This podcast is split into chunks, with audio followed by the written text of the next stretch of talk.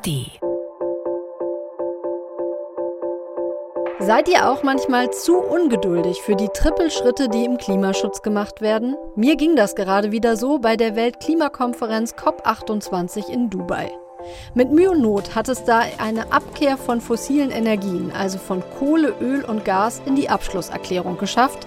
Aber Achtung, da ist nicht von einem klaren Ausstieg die Rede, einem Face-out, wie sich das Klimaschützer gewünscht hätten, sondern das erklärte Ziel heißt nun Transitioning Away from Fossil Fuels, also ein sich wegbewegen von fossilen Energien.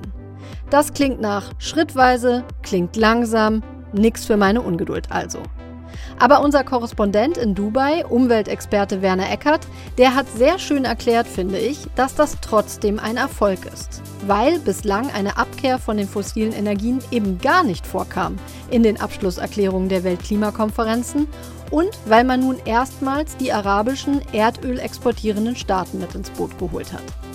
So etwas braucht das Gegenteil von meiner Ungeduld, nämlich diplomatisches Geschick. Und genau das hat der Konferenzpräsident Sultan Al-Jaber bewiesen, wie Werner Eckert anschaulich schildert. Er hat eben einen sehr schlechten Entwurf rausgebracht, an dem sich alle abreagieren konnten, hat sich dann fast 40 Stunden Zeit genommen, um mit allen Staaten und Parteien hinter verschlossenen Türen zu verhandeln.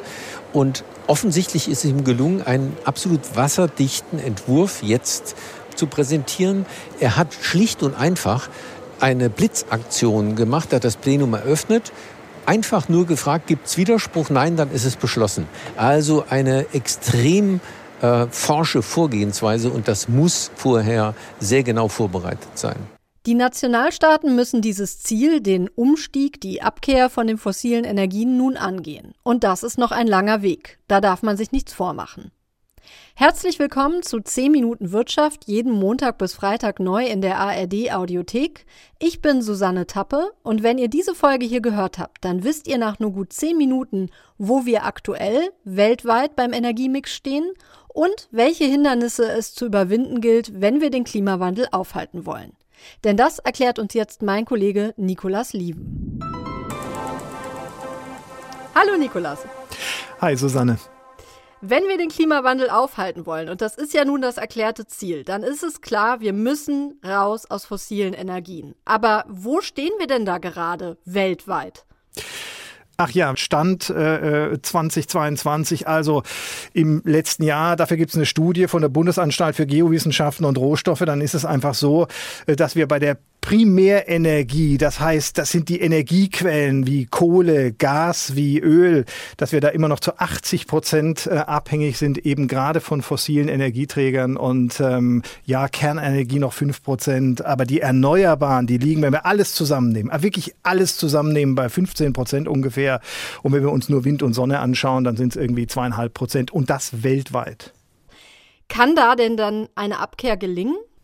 Naja, also das Gute ist, Öl macht jetzt im Augenblick ungefähr ein Drittel noch aus bei der Primärenergie und ähm, tatsächlich ist es so, dass vor 50 Jahren waren es noch 50 Prozent, also die Hälfte. Von daher, da sind, haben wir uns mhm. schon ein Stück weit gelöst ähm, vom Öl. Allerdings bei den Erneuerbaren gibt's halt echt so ganz viele große Hürden. Das erleben wir ja auch hierzulande, dass der Ausbau dauert, äh, dass der Ausbau teuer ist und auf der anderen Seite hast du halt die fossilen Energieträger, die sind verfügbar, die Lieferketten ähm, stimmen. Bei den Erneuerbaren brauchen wir wieder Speicher. Speicherkapazitäten. Das kostet auch wieder viel Geld. Und ehrlich gesagt gibt es noch eine Diskussion, die im Augenblick noch, aus meiner Sicht wenigstens noch zu wenig geführt wird. Das ist nämlich das große Thema Energiehunger. Es geht ja nicht darum, nur äh, das, ähm, was aktuell ähm, fossil quasi generiert wird, zu ersetzen durch Erneuerbare, sondern wir müssen ja auch den Mehrbedarf ähm, decken. Die Internationale Energieagentur hat sich den Energieverbrauch mal angeschaut in den letzten knapp 50 Jahren und sagt, innerhalb dieser Zeit Zeit hat sich der Energieverbrauch verdoppelt und es gibt andere Studien, die sagen, bis 2030 kommen nochmal ungefähr 60 Prozent dazu.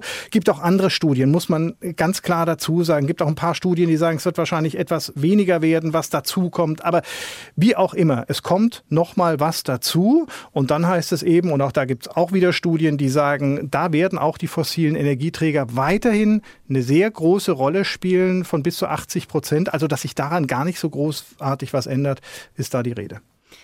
Das heißt, wenn wir jetzt mal von diesem Worst-Case-Szenario, so nenne ich es jetzt mal, ausgehen, der Energiehunger steigt, gleichzeitig nimmt der Anteil von Öl und Gas von den Fossilen am Energiemix nicht ab. Dann würde das ja bedeuten, dass vorerst sogar noch mehr Öl und Gas gefördert werden als bislang und nicht weniger, oder? Ja, und so sieht es ja im Augenblick auch aus. Also wenn wir uns das anschauen, wie im Augenblick investiert wird übrigens und schon seit ähm, geraumer Zeit, dann sehen wir eben, dass äh, die Gaskapazitäten ausgebaut werden in ganz vielen Ländern. Wir sehen das in den USA, wir sehen das in Norwegen, Russland, Iran, China. Beim Öl ist es ähnlich. Auch da wird äh, fleißig investiert. Die Mineralölkonzerne gerade in diesem Jahr haben nochmal kräftig ähm, nachgelegt. Die amerikanische Ölförderung ist auf dem Allzeithoch. Äh, die haben nochmal neue Fracking-Methoden an den Start gebracht. Also die kriegen jetzt Öl auch aus Bereichen raus, wo sie es früher nicht geschafft haben. Russland fördert kaum weniger Öl, sagt die IEA, ähm, trotz dieser ganzen Sanktionen.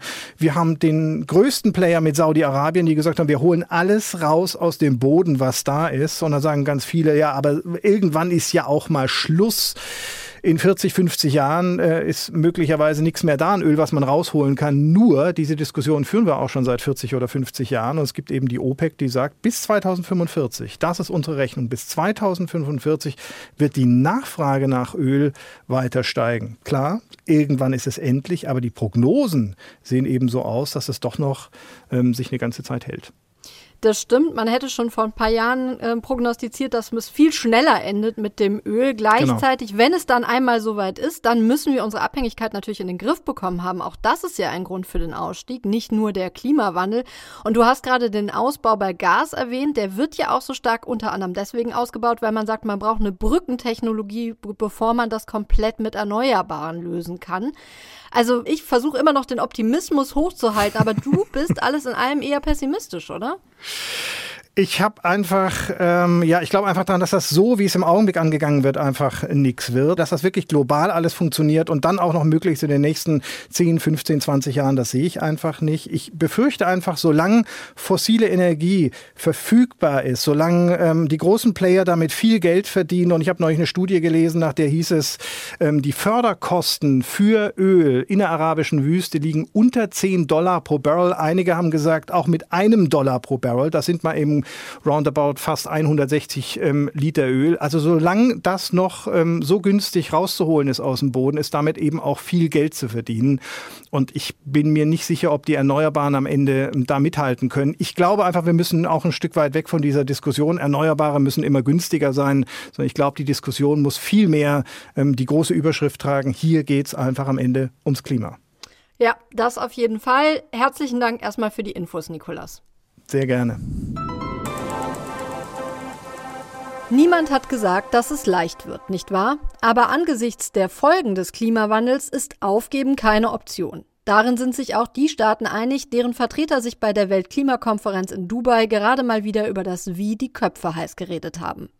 Und vielleicht noch mal ein paar motivierende Worte zum Schluss von Brigitte Knopf, renommierte Wissenschaftlerin und Mitglied im Deutschen Expertenrat für Klimafragen zum Handeln ist es natürlich nie zu spät. Ja, und wichtig finde ich auch den Satz, jedes Zehntelgrad zählt. Also es ist nicht so, dass man sagt, naja, wenn wir jetzt die 1,5 Grad reißen, dann ist alles vorbei, sondern wirklich jedes Zehntelgrad zählt. Und wenn wir es dann schaffen, bei 1,7 Grad zu landen, dann ist das auch noch gut. Wenn ihr mehr darüber wissen wollt, wo schon überall erfolgreich an Lösungen für die Klimakrise gearbeitet wird, und zwar nicht nur idealistisch, sondern so, dass sich damit auch Geld verdienen lässt, dann empfehle ich euch einen zweiten Podcast aus unserer Redaktion, Mission Klima.